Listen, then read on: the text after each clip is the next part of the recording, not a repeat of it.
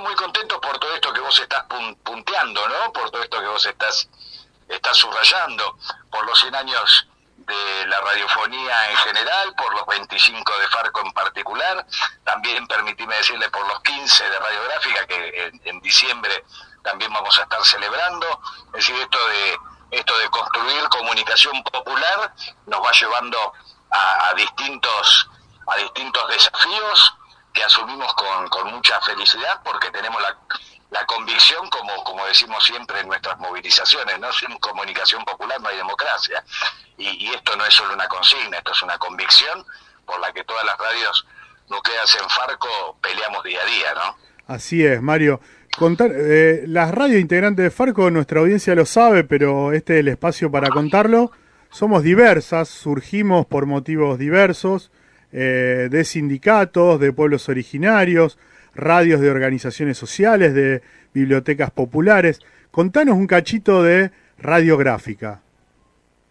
Bueno, también está en ese, en ese marco, radiográfica nace, como te decía, hace 15 años, a partir de la toma de la gráfica consorte, que era una, una fábrica de trabajadores gráficos, que en el 2005 la patronal, este, como, como tantas, ¿no? Abandonó a sus trabajadores, abandonó la producción y de alguna manera desapareció del mapa, se dio la fuga. Los trabajadores gráficos fueron eh, tomando las líneas de producción paulatinamente, fue una experiencia verdaderamente valiosa, porque vos sabés que no solamente está la fábrica funcionando al día de hoy, superó los cuatro años de macrismo, no es poco decir, sino que también dio una tarea de construir lo que llamamos mundo gráfico, que es eh, en este complejo que antes ocupaba este, esta, empresa, quedó en planta baja trabajando en forma cooperativa los trabajadores gráficos. Eh, en, un, en, un, en una parte de esta planta baja hay un centro de salud y un centro odontológico también. Luego en la planta intermedia hay un secundario de reinserción, todo esto cooperativo, ¿eh? con más de 450 chicos que se que reingresan al sistema educativo, que se llama trabajadores gráficos. Y en el segundo y tercer piso está radiográfica con sus estudios, con su isla de grabación, todo esto fue una construcción, ya prácticamente no queda nada de lo que fue originalmente.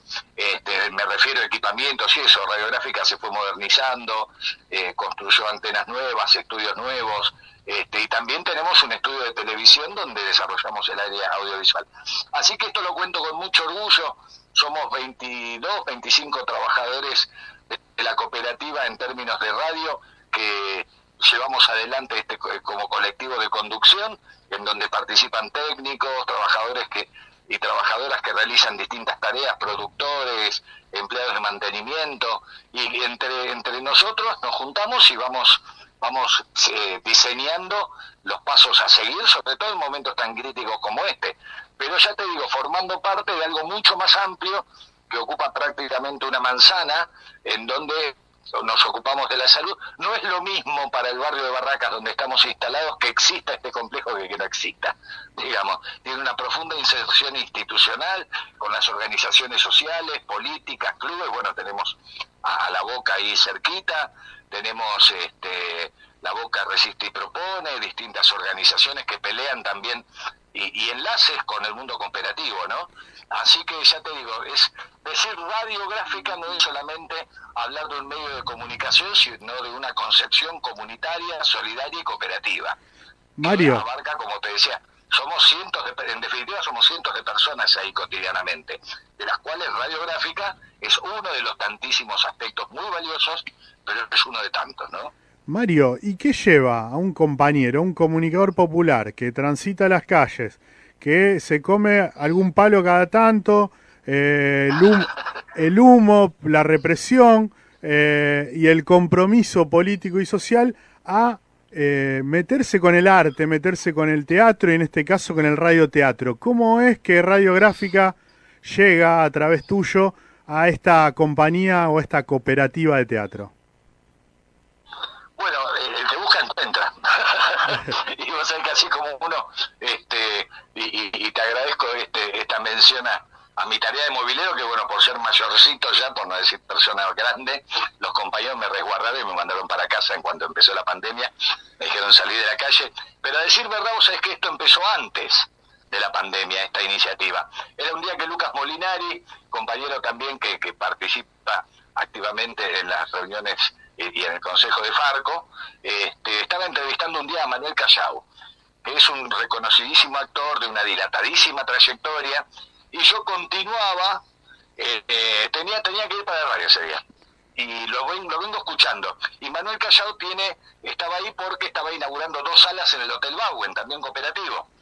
Y yo tengo desde hace 30 años que empecé a hacer radio en un pueblo chiquito del interior de Córdoba, entre la sierra, y mirá qué loco, ¿no? También se llamaba Radio del Aire Libre, mi primera radio. Ah, mirá. por los 90. Sí, sí, sí, sí, te lo quería decir otro día de Zoom, pero no quería distraer, que fue mi primera querida radio. Y, y bueno, siempre pensé que para la comunicación popular una de las asignaturas pendientes es la ficción.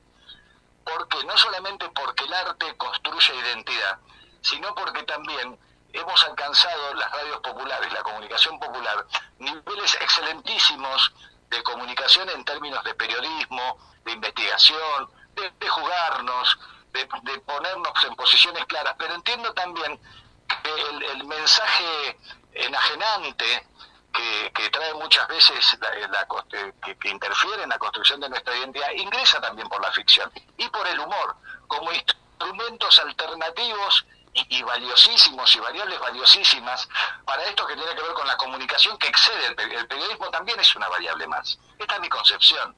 Es decir, se pueden decir quizá muchas más cosas desde el humor y de la ficción que solamente desde el, desde el periodismo, o por lo menos no hay que descartarlo. Entonces cuando escuché a Manuel Callao estar en el estudio, aceleré el auto y lo enganché en la puerta y le propuse y, y, tanteé cuál era su percepción respecto de esta perspectiva que te estoy contando, le encantó, vinieron, pasó como un año y medio o dos de charlas y cafés en el, en el Hotel Bauen tratando de construir esto, él tiene una cooperativa también que se llama El Descubridor, que como te decía recién, montaron dos salas en el Bauen, una pequeña y otra grande, que fue interrumpida por un por, por presión de la reta, incluso en algún momento fue clausurada por por las por la situación que vive el Bauen de necesidad de, expropiación, ¿no es cierto? Que todavía está en veremos y esperemos que se produzca pronto a favor de los trabajadores y trabajadoras. Entonces empezamos a pergeñar esto que hace un año grabamos en estudio el primer capítulo de la compañía. Grabamos en estudios, me refiero de radiográfica. Esto es un primer capítulo que lo grabamos en estudio y la verdad que fue muy feliz a mirar por nuestros estudios a personas como Arturo Bonín, Manuel Callao, Ingrid Pelicori, Julieta Ballina, Ana Higada, este, Alejo Ortiz, es decir, todos hombres y mujeres de la escena nacional que inmediatamente notamos esto y que ellos interpretaron también la necesidad de contar una historia en la que si bien está atravesada por cuestiones personales, dramáticas, con, cinco dramaturgas laburando, también representar a las realidades del interior. Esto es lo que veníamos charlando con Manuel Callao mucho tiempo, es decir, que fuera una construcción federal para que sirviera a la red Farco a visibilizar cuál es la verdadera tarea que hace, que es la de poner en las voces de los protagonistas en las voces locales, y que no hubiese, como en casi todo lo que sucede en comunicación, una mirada porteñocéntrica. Y así fue. Entonces, desde el diseño del radioteatro que consta de cinco capítulos, de cinco episodios diarios que constituyen un capítulo, que son de diez minutos, para que esto pudiera ingresar en todas las grillas.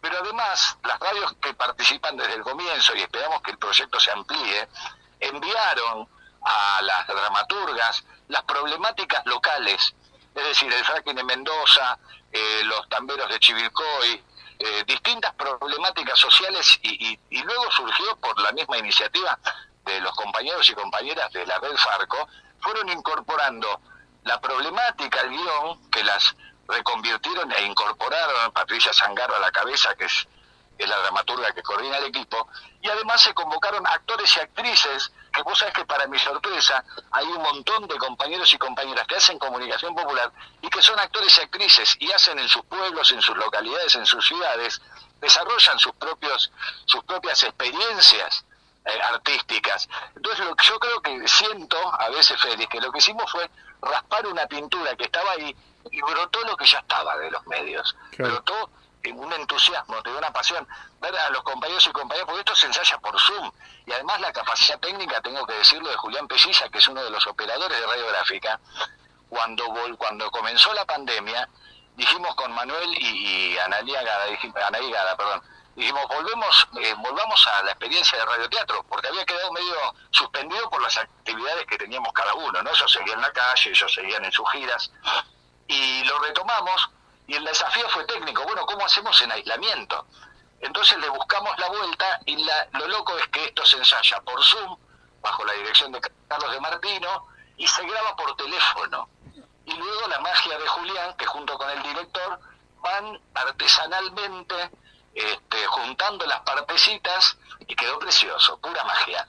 Digo que estamos felices, entusiasmadísimos, pero sobre todo quizá también y, viendo cómo de esta esta tragedia, de esto que nos toca vivir, que es la pandemia, que pareciera que es todo negativo, lo que se, lo que permitió esto es la participación y que y que el interior de nuestro país, las radios de Farco, pudieran participar de manera directa. Entonces se encuentran en los ensayos primero y luego en las grabaciones eh, compañeros que están en Jujuy o en Córdoba o en Tucumán o en Chivilcoy, como te decía, ensayando con actores y actrices que están en Buenos Aires y también en España.